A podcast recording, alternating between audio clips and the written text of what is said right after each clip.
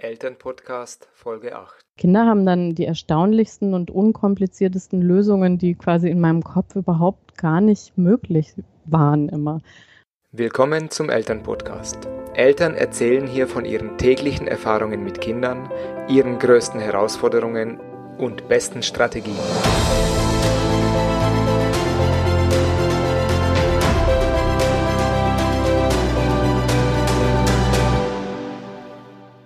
Patricia erzählte mir einerseits, dass ihr Leben durch Kinder wirklich schöner geworden ist, andererseits spricht sie über ein Thema, wo sie und ihr Partner an den Kleinigkeiten gescheitert sind, indem sie nicht gut und vor allem zu wenig über bestimmte Dinge gesprochen haben. Sie erwähnt auch ein Phänomen, das höchstwahrscheinlich sehr viele Frauen haben, dass sie gedacht hat, die Mutterrolle trotz Arbeit von 20 bis 30 Stunden die Woche noch voll alleine übernehmen zu müssen und dass es unterm Strich sehr schwierig war, sich von dem eigenen Perfektionismus zu verabschieden. Viel Spaß im Interview. Mein äh, heutiger Gast bei Eltern Podcast ist Patricia aus Berlin. Hallo Patricia. Hallo. So als äh, Nicht-Berliner ist man immer so ein bisschen neidisch auf die Menschen, die in Berlin wohnen dürfen. Also ich finde es eine wunderschöne Stadt. Aber wie empfindet man es selber so als Berliner, in Berlin zu leben? Ich bin ja wie viele keine wirkliche Berlinerin, die sind ja ganz selten. Ich bin auch nur zugezogene und von daher ist ja auch meine Wunschheimat. Und also ich bin hier sehr, sehr glücklich, speziell auch äh, mit Kindern. Weil man hört ja ganz oft so, oh, wollt ihr nicht lieber aufs Land ziehen? Aber ich finde es gerade mit Kindern hier sehr, sehr schön. Mhm. Okay, spannend. Und äh, da komme ich doch einfach mal gleich zu, zur ersten Frage. Erzähl uns doch erstmal, wer du bist, was du machst und wie viele Kinder du hast. Außer, ja. dass, außer dass du in Berlin wohnst, wissen wir jetzt. Okay. Also äh, mein Name ist Patricia Kamerata. Ich bin ähm, also hauptberuflich IT-Projektleiterin und nebenher Bloggerin und Autorin. Ähm, in meiner Familie gibt es zwei eigene Kinder und äh, gab sehr lange ein Patchwork-Kind, was jetzt äh, bei der eigenen Mama wohnt seit einiger Zeit. Ja, das sind so, glaube ich, die Eckdaten. Mhm. Darf man fragen, wie alt die Kinder sind? Na, die sind jetzt so, äh, also alle äh, Grundschulalter und äh, schon äh, vor, fortgeschrittenes Teenageralter. Mhm. Also eine gute Spannbreite. Ja, auf jeden okay, Fall. Okay. Oder wie man so schön sagt, aus dem Gröbsten raus. Ja, auf jeden Fall. Also das merkt man schon. Wir hatten jetzt den ersten Urlaub mit Ausschlafen. Ah, das war toll. Sehr schön, sehr schön. Patricia, was hat sich durch deine Kinder in deinem Leben verändert? Ja, ähm, also es hat sich eine Menge geändert ähm, und äh, das klingt vielleicht auch ein bisschen kitschig, aber ich würde sagen, so unterm Strich ist mein Leben wirklich schöner geworden, seit ich die Kinder habe. Das liegt zum einen daran, dass ich viel mehr Liebe habe, ähm, selber und auch für die Kinder und es gibt viel mehr Reflexionen darüber, was mir wichtig im Leben ist. Und das ist tatsächlich erst ähm, durch die Kinder gekommen und ich habe so eine ganz andere Wahrnehmung für meinen Alltag. Das heißt, früher hatte ich eher so lange gute Phasen, lange schlechte Phasen. Und irgendwie hat sich das geändert. So durch die Kinder habe ich viel mehr Momente. Also, dass man so sich fokussieren kann, so kleine Sachen sehen kann. Ähm, und davon sind tatsächlich die meisten eben sehr schön. Und es gibt natürlich auch anstrengende oder nicht so schöne Momente, aber ähm, ja, die guten Momente überwiegen eigentlich. Ähm, ja, und ansonsten die größte Änderung ist sicherlich die Regelmäßigkeit. Also es gibt so gut wie keine unverplante Zeit mehr in meinem Leben. Mhm. Ähm, also um die ganzen Pflichten und vielleicht auch das, was man gerne macht, äh, unter einen Hut zu bekommen, muss ich viel, viel disziplinierter sein, als ich früher war. Ich habe das Gefühl, ich kann eigentlich fast nie was auf morgen schieben, weil morgen kann immer ein Kind krank sein oder hat noch einen Zettel dabei, dass ein Kuchen gebacken werden muss für einen Schulbazar oder so. Also die Flexibilität ist so ein bisschen flöten gegangen, sag ich mal. Okay. Was mich noch interessiert, du hast vorhin erwähnt, du hast mehr Liebe bekommen. Habe ich das richtig verstanden? Ja, ja. Äh, woran merkst du das? Ähm, na, also Kinder, die sind so rein in ihrer Liebe. Also sind sie ja in allen Gefühlen. Wenn die sich ärgern, ärgern die sich ja auch sehr. Aber tatsächlich ist es so dieses Kleine im Alltag, wenn man irgendwie, was weiß ich, ein Eis isst oder was vorliest und ein Kind dann so sich an einen kuschelt oder einen irgendwie fröhlich anguckt oder so. Also davon gibt es viel, viel mehr Momente in meinem Leben mit Kindern und das macht mich sehr glücklich. Mhm. Äh, nimmst du das jetzt intensiver wahr oder war das vorher oder hast du es vorher einfach nicht so wahrgenommen vor den Kindern? Ähm, also ja, ich glaube, es ist tatsächlich einfach wirklich mehr, also so in der engen Familie da und das ist natürlich also auch eine Änderung der Wahrnehmung. Also ich glaube, gerade so in der Babyzeit ähm, ja, lernt man das so ein bisschen ähm, mehr für den Moment zu leben, weil da hat man dann vielleicht irgendwie auch mal eine anstrengende Nacht, aber ich habe mir dann immer gesagt, so und jetzt kommt auf jeden Fall der nächste Morgen und ab da hat man sozusagen wieder eine Chance, dass alles gut ist und entspannt. Ähm, und ja, da habe ich einfach angefangen, mehr die Augenblicke so zu sehen und eben nicht äh, da so drüber hinwegzusehen oder nur irgendwie ein, ja, weiß nicht, wie ich das sagen soll, so ein Alltagsbrei, wie ich das irgendwie vorher hatte, sondern wirklich, ja, auf den Moment zu schauen. Mhm. Das finde ich wirklich eine ganz schöne Aussage. Das habe ich so noch nie gehört. Also, dass man mehr Liebe bekommen hat. Das finde ich wirklich, berührt mich. Ja. Mich auch, tatsächlich. Aha. Und vor allem, ich weiß nicht, ob das ein Klischee ist, aber du hast gesagt, du bist äh, IT-Projektleiterin. Ja. Äh, da stellt man sich immer so Menschen vor, die hinter dem Computer Zahlen, Daten, Fakten, äh, viel Technik und wenig Emotionen. Ja. Und äh, dann so eine Aussage, das finde ich wirklich ein schöner Kontrast. Ja, das ist auch auf jeden Fall, der Job ist schon sehr sachorientiert. Ähm, und da ist, sagen wir mal, weniger Platz eben für diese Art von Herzlichkeit oder so. Aber ähm, man nimmt das ja dann letztendlich auch so ein bisschen wieder mit. Also ich, ich glaube, ich habe mich selber auch sehr durch die Kinder geändert, selbst. Mhm. Und ähm, das trägt man in sein Umfeld auch. Also meinst du verändert in Richtung mehr Wahrnehmen? Oder in welche Richtung? Ja, mehr wahrnehmen und mehr wertschätzen auch. Also man kann das ja genauso mit den Arbeitskollegen machen. Also dass man entweder immer alles als selbstverständlich hinnimmt oder ständig die Augen verdreht, weil man denkt, mein Gott, jetzt ist das schon wieder so und so gelaufen. Ähm, oder dass man eben wirklich sagt, Mensch, guck mal, da ist was besonders gut gelaufen und dann lernt man eben, dass man das auch sagt. Also dass man es nicht nur sieht, sondern dass man das laut ausspricht und auch wieder an die Person zurückgibt. Mhm. Und das, glaube ich, ist schon so ein bisschen was, was ich eben mit meinen Kindern gelernt habe oder auch tatsächlich aus so schlechten oder anstrengenden Momenten. Ähm, ich habe mit meinen Kindern auch wirklich gelernt zu sehen, wann ich mich falsch verhalte und mich auch zu entschuldigen beispielsweise. Und ähm, das ist auch für die Arbeit, finde ich, hilfreich, weil man ist ja selber nicht immer perfekt oder man ist vielleicht mal angespannt und in dem Moment geht es dann nicht anders, aber wenn man dann sieht, jemand anders kompensiert das vielleicht, macht dann ruhig die Sachen weiter, die man zusammen macht und man ist dann irgendwie drei Stunden später wieder ein bisschen runtergekommen, dass man dann auch sagen kann, Mensch, vielen Dank, dass du das gemacht hast und ich habe mich da wirklich blöd verhalten. Und ich glaube, das ist tatsächlich was, was ich auch durch meine Kinder gelernt habe. Mhm. Da bewahrheitet sich praktisch der, der Spruch, den, der immer wieder so kursiert, Kinder sind die großen Lehrmeister. Das Auf ich, jeden das, Fall. Das, wenn, ich das, wenn ich dir so zuhöre, dann äh, kommt mir das sofort in den Sinn. Ja, ja. Ich hätte das auch so nicht erwartet tatsächlich. Also man kennt ja solche Sprüche auch und ähm, ja, also mich hat es tatsächlich überrascht, gerade was man eben auch von wirklich kleinen Kindern lernen kann. Also dass es gar nicht so eine Frage ist der, der, ja, der sprachlichen Entwicklung letztendlich, was man so voneinander lernt, sondern wirklich durch das Beobachten oder vielleicht gerade dadurch, weil man am Anfang gar keine Sprache hat. Mhm. Genau, dann nimmt man ganz andere Dinge wahr wahrscheinlich. Ne? Ja, ja. Mhm. Was hat sich äh, in deine Partnerschaft verändert durch Kinder? Ähm, also dadurch, äh, also ich muss sagen, ähm, das ist ein Thema, ähm, also wo wir gescheitert sind als äh, Partner, also als Eltern denke ich nicht, das sind wir ja weiterhin, aber tatsächlich, äh, also bin ich geschieden jetzt. Ähm, und ähm, das ist, glaube ich, mm, ja gekommen auch durch bestimmte Schwierigkeiten, die wir eben hatten durch die Veränderungen, die durch Kinder gekommen sind. Mhm. Was würdest du jetzt zurückblickend sagen, was war der größte Faktor, der dazu beigetragen hat, dass es nicht funktioniert hat?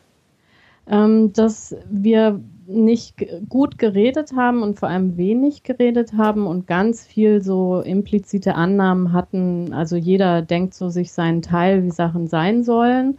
Und dann hat man sich eben wenig ausgetauscht und sich auch wenig Möglichkeiten gegeben, äh, sich miteinander eben auf so eine neue Situation einzustellen. Also als Beispiel, ich bin sehr so im Kopf sehr konservativ gestartet. Also ich äh, komme auch aus so einem Haushalt, wo da hat der Papa gearbeitet und die Mutter war zum größten Teil zu Hause und das war für mich selbstverständlich, dass es bei uns auch so sein wird. Ähm, und dann habe ich aber gemerkt, naja, also natürlich auch ein bisschen eine Umf Umfeldfrage. In Berlin ist es sehr üblich durch die sehr guten Kinderbetreuungsmöglichkeiten, dass man nur Kurzelternzeit macht und dann auch wieder anfängt zu arbeiten. Und da hatte ich dann auch Lust drauf. Und ähm, dann habe ich gemerkt, Mensch, beides macht mir auch Spaß. Also Mama sein und arbeiten macht mir Spaß. Ähm, aber wir haben da eigentlich nie so wirklich drüber geredet, wie das denn jetzt so sich praktisch im Alltag auswirkt. Und es gab immer die Annahme, also zumindest gefühlt auf meiner Seite, dass ich trotzdem zuständig bin für die ganzen Dinge, die so rund um Familie und Kinder anfallen. Ähm, und zu meinem großen Erstaunen, also habe ich das Gefühl, ich bin an den Kleinigkeiten gescheitert. Also ich finde, es ist wahnsinnig viel Verantwortung so im Detail. Also der Kuchen, der für ein Kindergartenbuffet gebacken werden muss, darauf zu achten, dass die Fingernägel immer geschnitten sind, das Geschenk für den Kindergeburtstag äh, einkaufen, ähm, an die Wechselwäsche denken, die Hausschuhe, die zu klein geworden sind, kaufen und so. Das sind alles so für sich genommen ganz kleine Sachen. Ähm, aber da hatte ich irgendwann das Gefühl, mir geht die Energie total aus. Mhm. Ähm, und das haben wir nicht justiert bekommen, sozusagen, als Paar auch. Mhm. Habe ich das richtig verstanden, dass du gesagt hast, äh, ich habe angefangen zu arbeiten, habe aber gedacht, die Mama-Rolle muss ich immer noch voll übernehmen? Genau, also ich, ich hatte das Gefühl eben, dass also ähm, ja, die Verantwortung zum allergrößten Teil bei mir liegt und es eben so ein paar kleine Sachen gibt, die der Vater auch machen kann. Ähm, und ähm, ja, ich habe dann irgendwann gemerkt, das funktioniert nicht, aber wir hatten überhaupt gar keinen, also weil wir so gestartet sind, ohne wirklich darüber zu sprechen, wie soll das denn sein. Mhm. Ähm, und wie wir dann darüber angefangen haben zu sprechen, da war es schon sehr, sehr schwierig. Also da war ich schon an einem Punkt, wo ich nicht dachte, Mensch, ähm, das wäre gut, wenn jetzt der Vater ein bisschen mehr macht, sondern ähm, da hatte ich schon das Gefühl, eigentlich muss er das doch immer schon merken. Also, dass man quasi gar nicht drüber spricht, sondern er muss es doch sehen, dass es quasi eigentlich anders läuft. Und er hat da sicherlich eine andere Wahrnehmung, ähm, weil wir haben so von den Stunden her, er hat Vollzeit gearbeitet, ich habe 30 Stunden, was ich jetzt auch noch mache, die Woche gearbeitet und da waren quasi immer so naja, implizit so diese Annahme, da sind ja jetzt noch diese zehn Stunden übrig, mhm. ähm, die ich eben in die Familienarbeit stecken kann. Nur die haben nicht gereicht einfach. Also, ja. Mhm. Wobei das finde ich auch schon sehr viel, 30 Stunden in der Woche zu arbeiten. Ähm, das Interessante ist, äh, also ich hatte erst weniger gearbeitet, also 20 Stunden. Ähm, und das hat mich mehr gestresst als die 30 Stunden. Ah, okay ähm, weil äh, durch diese kurzen Zeiten hatte ich dann im Job das Gefühl, wirklich gar keine Pause haben zu können, nicht irgendwie einmal durchatmen zu können und wirklich nur so Feuerwehraufgaben übernehmen zu müssen. Also nicht mal in Ruhe planen und irgendwie Sachen sich auch entwickeln lassen, äh, sondern ähm, es musste mal alles zack, zack, zack so hintereinander sein. Ähm, und das hat mich tatsächlich so stark ausgelaugt, ähm, dass ich äh, auch also wirklich kurz davor war zu sagen, okay, ich, ich kann eigentlich gar nicht mehr arbeiten. Ähm, und dann habe ich aber das Gespräch mit meiner Chefin gesucht und die war sehr verständnisvoll und die hat dann gesagt, naja, Frau Kamerata, äh, ich kann Ihnen ja nicht sagen, wie es besser wird. Sie müssen sich das ein bisschen natürlich selber überlegen, an welcher Stelle eine Entlastung stattfinden kann oder wie das anders werden kann. Mhm. Ähm, und da sind wir dann drauf gekommen, oder beziehungsweise ich, dass mir das hilft, äh, eben äh, vier Tage fast voll zu arbeiten und einen Tag komplett frei zu haben, äh, statt eben jeden Tag ähm, so und so viele Stunden oder halbtags eben zu arbeiten. Und ähm, das also hat sich als sehr, sehr äh, entlastend gezeigt, weil einfach viele Termine, so diese Vorsorgetermine, mal mit dem Kind zum Zahnarzt oder eben bestimmte Sachen zu besorgen, wenn die Geschäfte auch noch offen haben oder ja, Also ähm, da, da ist einfach extrem hilfreich, einen freien Tag in der Woche zu haben, also einen freien Wochentag auch. Und ich bin wirklich sehr glücklich damit. Das finde ich jetzt spannend, weil das äh, würde ich nicht erwarten, wenn ich das höre, dass man entlasteter ist, wenn man 30 Stunden arbeitet, als wenn man 20 arbeitet. Aber ich finde es interessant. Ja, aber also ich empfinde das tatsächlich mhm, ja. so. Also das ja, es ist immer erstaunlich, äh, dass es immer so viele Lösungen gibt für bestimmte Probleme, auf die man vielleicht so auch gar nicht kommt. Aber deswegen ist ja immer gut, darüber zu sprechen und auch bei anderen so zu hören, wie die ähnliche Probleme lösen. Genau, und vor allem zeigt es auch, wie wichtig das ist, offen zu sein für ganz neue Lösungen. Auf jeden Fall. Aber auch das, äh, finde ich, lustigerweise lernt man ja von Kindern. Also ich habe das ganz oft, dass ich so im Kopf dann dachte, Mensch, jetzt habe ich eigentlich dies und jenes versprochen, jetzt schaffe ich das zeitlich nicht und dann, oh je, dann enttäusche ich mein Kind. Und irgendwann habe ich dann angefangen, mit dem Kind auch zu kommunizieren und zu sagen, Mensch, jetzt, ich habe, weiß, wir wollten eigentlich heute Eis essen gehen, das geht aber jetzt nicht. Und Kinder haben dann die erstaunlichsten und unkompliziertesten Lösungen, die quasi in meinem Kopf überhaupt gar nicht möglich waren immer. Und das äh, finde ich immer sehr, sehr toll auch an Kindern. Also, dass die für sich selber dann auch wissen, ach naja, jetzt war mir das Eis heute gar nicht so wichtig, aber vielleicht, wenn du morgen später in die Arbeit gehst, dann können wir noch zusammen frühstücken oder so. Also das äh, finde ich dann, ja, also ganz toll und habe auch versucht, das so in anderen Bereichen, dass ich immer denke, okay, also ich neige dazu, immer sehr stark in eine Richtung nur zu denken und wenn das dann nicht genau so klappt, wie ich mir das vorstelle, dass ich die Krise kriege, ähm, ja, und ich versuche da dann immer wirklich bewusst drüber nachzudenken, also wie könnte denn eine Lösung jetzt noch aussehen? Mhm. Spannend, ja. Was war für dich die größte Herausforderung in Bezug auf Kinder? Also ich würde sagen, so unterm Strich, mich von Perfektionismus zu verabschieden. Und das habe ich tatsächlich sozusagen schmerzlich lernen müssen ähm, über die steigende Anzahl der Kinder. Also ich habe äh, das Gefühl gehabt, so beim ersten Kind, da schafft man noch seine absurden Ansprüche, die man auch eben hauptsächlich an sich selbst hat, zu erfüllen, dass man eben sagt, also wenn ein Kuchen dann muss der immer selbst gemacht sein und dann muss der so aussehen wie irgendwie im Internet äh, in irgendwelchen Foren und dann braucht man drei Stunden und ist völlig mit den Nerven fertig. Aber mit einem Kind kriegt man das eben immer noch hin. Mhm. Ähm, und wenn dann ein zweites Kind da ist, dann fällt die Torte schon kleiner aus und man versucht das alles so ein bisschen pragmatischer zu machen. Ähm, und ähm, da war so bei mir so ein Punkt, wo ich gemerkt habe, dass ich so in vielen Sachen auch, ja, das klingt vielleicht ein bisschen dramatisch, aber sozusagen Raubbau an mir selbst betrieben habe, um bestimmte Sachen so hinzubekommen. Und wie dann das dritte Kind da war, da war einfach klar, also das geht auf dem Niveau überhaupt gar nicht mehr weiter. Ich muss da andere Wege finden.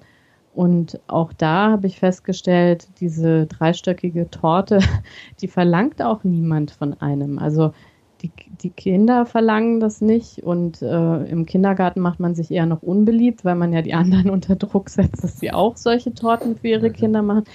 Also im Grunde ähm, ist die Lösung da dann auch wirklich ganz einfach, dass man sagt, man macht einfach irgendwie eine Backmischung oder noch schlimmer, man kauft den irgendwie fertig und taut den auf, aber ähm, ja, damit muss man dann leben lernen. Das ist eben nicht genau der Kuchen und so, sondern dann ist es halt irgendein Schokokuchen, aber ähm, ja, am Ende, also stirbt niemand davon und die Kinder haben ja auch was davon, wenn ich nicht so extrem gestresst bin. Also das, ähm, ja, also ich fand wirklich, dass so die Grenze war so das dritte Kind und seitdem frage ich mich bei jeder Aufgabe, die ich habe, A, muss ich das wirklich machen?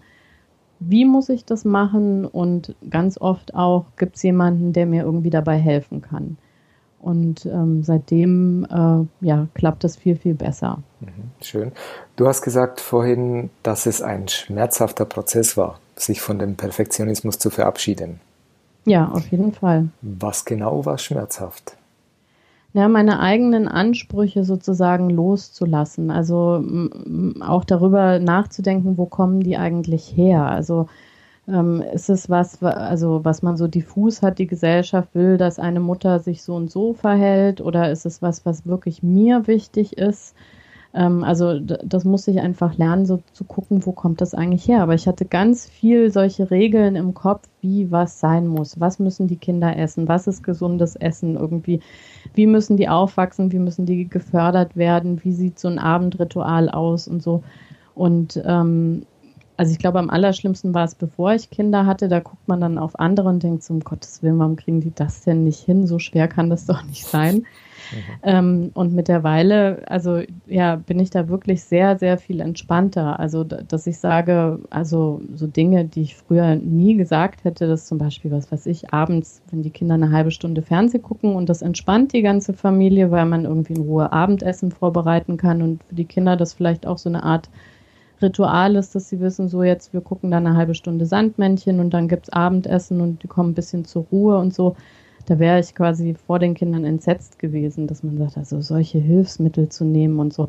Ähm, und mittlerweile denke ich, man muss, man muss einfach für sich ausprobieren, was einem gut tut. Und wenn sowas gut tut, dann wendet man das eben an, egal was es da für wissenschaftliche Studien irgendwie zum Fernsehkonsum oder so geht, gibt. Mhm. Okay. Meine nächste Frage die geht in die Richtung, dass man auf die Geburt der Kinder recht gut vorbereitet wird oder vor mhm. der Geburt. Und mhm. dann kommt das Kind zur Welt und dann geschehen Dinge, die man so nicht erwartet hätte. Mhm. Was war das bei dir? Ähm, ja, also was ich nicht erwartet hätte, ist tatsächlich so an eigene Grenzen zu kommen.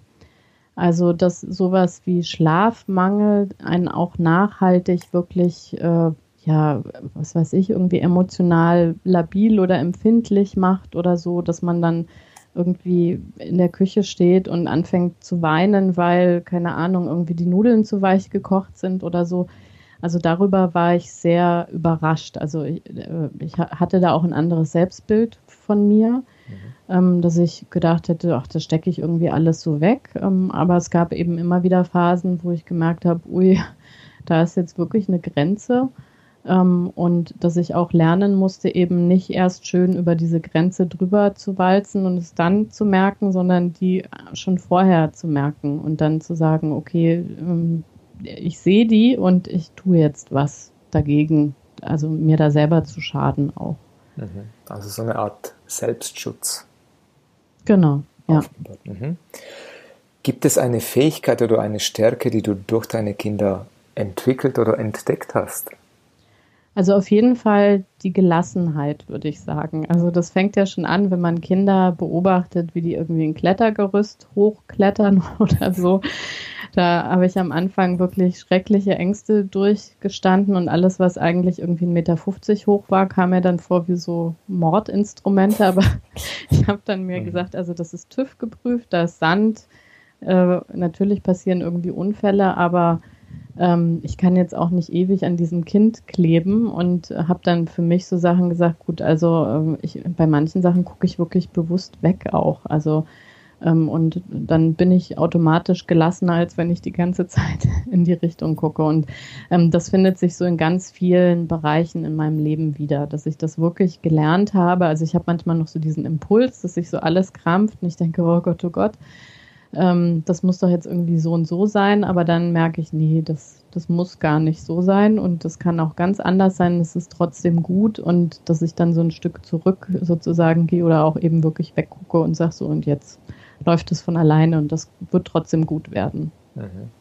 Wenn ich dir so zuhöre, dann fällt mir einfach auf, du hast eine große Entwicklung gemacht, persönlich, mhm. in mhm. eine Richtung, die, die sich für mich sehr, sehr schön anhört. Gab mhm. es ein Buch oder ein Hörbuch oder etwas, was dir dabei geholfen hat, diese Schritte zu gehen? Ähm, ja, also ähm, es gibt äh, von, äh, ich glaube, er ist selber Kinderarzt, von dem Renz Polster, zwei Bücher, die ich sehr gerne gelesen habe, weil mir immer hilft, ähm, zu verstehen, warum Kinder sich auf eine bestimmte Art und Weise verhalten. Also ich bin eigentlich ein sehr starker Kopfmensch mhm. und habe immer dann Probleme, wenn, wenn ich nicht verstehe, was da vor sich geht. Und ähm, wenn ich ein Buch eben habe, was mir das sehr gut erklärt und eben sagt, das ist zum Beispiel biologisch sinnvoll, dass ein Kind nicht durchschläft, weil das sozusagen durch die Evolution äh, nicht sinnvoll ist, sich hinzulegen und acht Stunden in, also noch einfach zu schlafen, weil das auch gefährlich sein kann, so also von den Urmenschen her sozusagen, mhm. ähm, dann äh, fällt auch so, sozusagen jede Verzweiflung und jeder Ärger von mir ab, den ich vielleicht andernfalls hätte. Also da ist von, also von diesem, mein Gott, warum schläft dieses Kind nicht, äh, ändert sich das in, Mensch, das ist anscheinend quasi ein Lebewesen, was sehr gut vorbereitet ist auf die Welt, was sich logisch und, und richtig verhält. Und ich muss jetzt einfach lernen, irgendwie damit umzugehen. Aber an sich ist es genau das Richtige, was das Kind jetzt tut, nämlich alle zwei Stunden aufwachen und sich vergewissern, die Welt ist noch da, meine Eltern sind noch da und alles ist gut. Mhm. Und das konntest du aus dem Buch für dich rauslesen? Ja, ja. Mhm. Also ich fand, da waren sehr, sehr viele Sachen richtig toll erklärt, auch was so zermürbende Sachen sind, wie irgendwie Essen, warum Kinder bestimmte Sachen am Anfang nicht essen wollen, warum die eine Krise kriegen, wenn die Soße auf die Erbsen läuft oder so. Ähm, also äh, da fand ich, waren viele Beispiele sehr schön erklärt. Und ich habe ihn selber auch mal bei einem Vortrag gesehen und fand dann sehr eindrücklich, wie er auch so darüber erzählt. Also das kann ich sehr empfehlen. Mhm, okay. Meine nächste Frage geht in die Richtung Erziehung. Wie habt ihr das gemacht oder wie macht ihr das, wenn ihr verschiedene Ansichten zu Erziehungsfragen oder zu Erziehungsstil habt? Wie löst ihr das? Ähm, also ähm, da kann ich vielleicht sozusagen das Positive sagen. Ich habe mittlerweile äh, einen Partner, ähm, mit dem das sehr gut klappt. Also, ähm, dass wir wirklich, äh, wenn manchmal weiß man das ja gar nicht, sondern das ergibt sich genau in dem Moment, wo ein Kind eine Frage stellt oder sich auf eine bestimmte Art und Weise verhält. Ähm, und dann kann das gut mal sein, dass ich schon anfange, irgendwas zu sagen äh, oder mein Partner anfängt, was zu sagen ähm, was eben nicht der Meinung entspricht von dem jeweils anderen. Ähm, und wir haben uns da so geeinigt, dass man das also erstmal, also nicht in dem Moment sozusagen gleich irgendwie widerspricht, sondern versucht das irgendwie über so einen Blick zu signalisieren, dass, dass, dass man da vielleicht nochmal Gesprächsbedarf hat und dann wirklich ohne die Kinder einfach zu sagen, in dem Moment hätte ich das jetzt gerne so und so entschieden, aus den und den Gründen und erzähl du doch mal, warum du es eben anders entschieden hast. Und ähm, da ist auch ganz oft möglich, dass man sich doch ähm, ja in der Meinung irgendwie entgegenkommt. Also dass man von vielleicht wirklich völlig konträren äh, Positionen letztendlich sieht, ach naja, was der andere sich dabei gedacht hat, ist eigentlich auch nachvollziehbar und richtig. Und vielleicht ist, also ich finde es viel leichter sozusagen äh, von seiner eigenen Position dann auch abzurücken oder halt tatsächlich, wenn man die guten Argumente hat, äh, dass es dann der andere ist, der sagt, ach, da habe ich noch gar nicht drüber nachgedacht oder da fehlte eine Information oder so. Mhm. Das bedingt ja, dass du in der Situation selber, wenn du merkst, dass dein Partner etwas macht, wo du nicht unbedingt gut findest oder anders machen mhm. würdest, das bedingt ja auch, dass du eine gewisse Art Zurückhaltung übst, dass du mhm. das erstmal für dich behältst. Ja. Wie gelingt dir das oder hast du da einen Tipp, einen Trick? Ich weiß nicht, ob man da einen Trick hat. Also ich, also ich würde dazu quasi einfach ermutigen, weil ich selber die Erfahrung gemacht habe, dass es hinterher meistens gar nicht so katastrophal ist. Also es sind ja meistens wirklich kleine Sachen und keine komplett grundlegenden Sachen, die man da ad hoc äh, sich dran vielleicht reibt. Und selbst wenn das so ist, kann man auch gemeinsam wieder auf das Kind zugehen. Also bei größeren Kindern ist das ja so, man kann sagen, okay, wir haben eigentlich gestern so und so gesagt, aber wir haben da wirklich jetzt nochmal nachgedacht und aus den und den Gründen würden wir unsere Meinung nochmal so und so ändern. Also ähm, dieses äh, Schlimme, also warum man in dem Moment vielleicht unterbricht oder das stoppen möchte oder so, das tritt eigentlich nicht ein. Also diese, diese Katastrophen kommen eigentlich nicht. Also man kann ja durch Kommunikation alles noch äh, so gerade rücken. Mhm, mhm. Ich frage deswegen, weil äh, ich manchmal auch bei mir selber erlebe, dass äh, je nachdem, was gerade passiert oder, oder was äh, da mir gegen den Strich läuft, dass es mir manchmal schwerer und manchmal einfacher fällt, mhm. das zurückzuhalten. Oder? Und darum frage ich jetzt nach, ob du da eben einen, einen Tipp hast, aber du hast es sehr gut erklärt, finde ich. Mhm. Meine letzte Frage wäre, äh, wie habt ihr die Rollenaufteilung? Du hast gesagt, du arbeitest recht, mhm. äh, also diese 30 Stunden. Mhm. Äh, dein Partner arbeitet äh, auch Hochpro ja, hoch, hochprozentig oder? Ähm, ja, ja. Mhm. Ähm, allerdings äh, freiberuflich. Ähm, das gibt schon ein bisschen mehr Flexibilität, als wenn eben beide angestellt sind. Ähm, dazu muss ich sagen, dass mein Arbeitgeber wirklich auch sehr familienfreundlich ist. Also es kommt da nicht drauf an, dass wir irgendwie oder ich um neun dann im Büro bin, es sei denn, ich habe jetzt wirklich Kundentermine, aber die kann ich mir selber organisieren. Und eben, wenn auf der anderen Seite der Partner auch so gewisse Flexibilitäten hat, ähm, ja, glaube ich, ist es leichter auszugleichen, als wenn beide eben einen angestellten Job haben, diesen typischen 9-to-5-Job. Mhm, mhm. Ähm, und äh, wir können da viel ad hoc einfach entscheiden. Okay. Und jetzt meine endgültig letzte Frage, aber wenn ich vorhin die letzte Frage als letzte mhm. angekündigt habe, gab es eine Situation, wo du dich selber gefragt hast, ist es bei anderen auch so? Ähm, also tatsächlich frage ich mich das ganz, ganz oft. Und ähm, ich habe für mich selber auch festgestellt, ähm, das ist, warum ich auch wirklich sehr, sehr gerne blogge ähm, ist, wenn man solche Situationen aus dem Alltag, in denen ich mich das frage, in irgendeiner Form eben äh, schriftlich in die Öffentlichkeit, also eben ins Internet irgendwie gibt, ähm, dass, dass dieser Austausch äh, ganz überraschend ist. Also ich habe es immer wieder, dass so bestimmte Dinge, bei denen ich denke, das ist bestimmt nur mein Problem äh, und ich dann darüber schreibe, plötzlich ganz viele äh, quasi zustimmen und sagen, Mensch, das ist so toll, dass du das schreibst, bei mir geht's ganz genauso. Und allein dieses äh, geteilte Leid sozusagen hat dann so was ganz Versöhnliches, dass ich mir dann nicht vorstellen muss, ich bin die einzige Mutter auf der Welt, die jetzt genau an dieser Sache scheitert, sondern dann zu sehen, ach guck mal, das geht ganz vielen Menschen so und ähm, das wird auch wieder gut oder es gibt Lösungen, auf die ich so nicht komme, oder es gibt vielleicht auch mal keine Lösung, aber man lernt dann auch eben damit zu leben. Fertig. Also das finde ich sehr bereichernd, sich auszutauschen. Das würde ich jetzt gerne auch als Schlusssatz stehen lassen, weil das ist genau das, warum wir diese Interviews machen. Ja, sehr schön. Genau. Deswegen hat mir es auch so gut gefallen. Okay. Patricia, auf jeden Fall vielen Dank, dass du dir Zeit genommen hast, äh, deine Erfahrungen mit deinen Kindern mit uns zu teilen. Ja, sehr gerne. Ich werde deinen Blog, den ich übrigens wirklich sehr spannend finde, äh, in den Show Notes verlinken und auch die, äh, das Buch, das du erwähnt hast. Mhm. Und ja, dann sage ich nochmal Danke und liebe, ja, danke auch. liebe Grüße nach Berlin. Das war's schon wieder mit dem Interview bei Eltern Podcast. Alle Notizen zu dieser Episode findest du wie immer in den Show Notes. Und diese findest du unter www.elternpodcast.de und dann einfach in der Suche die Folgennummer eingeben oder den Namen unseres Interviewgastes. Wenn du selber Lust hast, mit mir ein Interview zu führen und anderen Eltern dadurch einen kleinen Einblick in deine alltäglichen Herausforderungen deines Familienlebens zu geben, dann melde dich einfach bei mir. Am besten machst du das über das Kontaktformular hier bei uns auf der Seite oder du findest die E-Mail-Adresse auch im Impressum. Wenn du uns dabei unterstützen möchtest, diesen Podcast so vielen Eltern wie möglich zugänglich zu machen, würde uns das natürlich riesig freuen.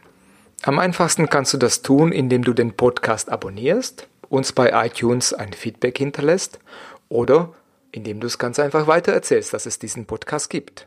Wir freuen uns über jegliche Art von Feedback. Ja, und dann bleibt mir nichts anderes zu sagen als bis zum nächsten Interview. Dein Peter Michalik.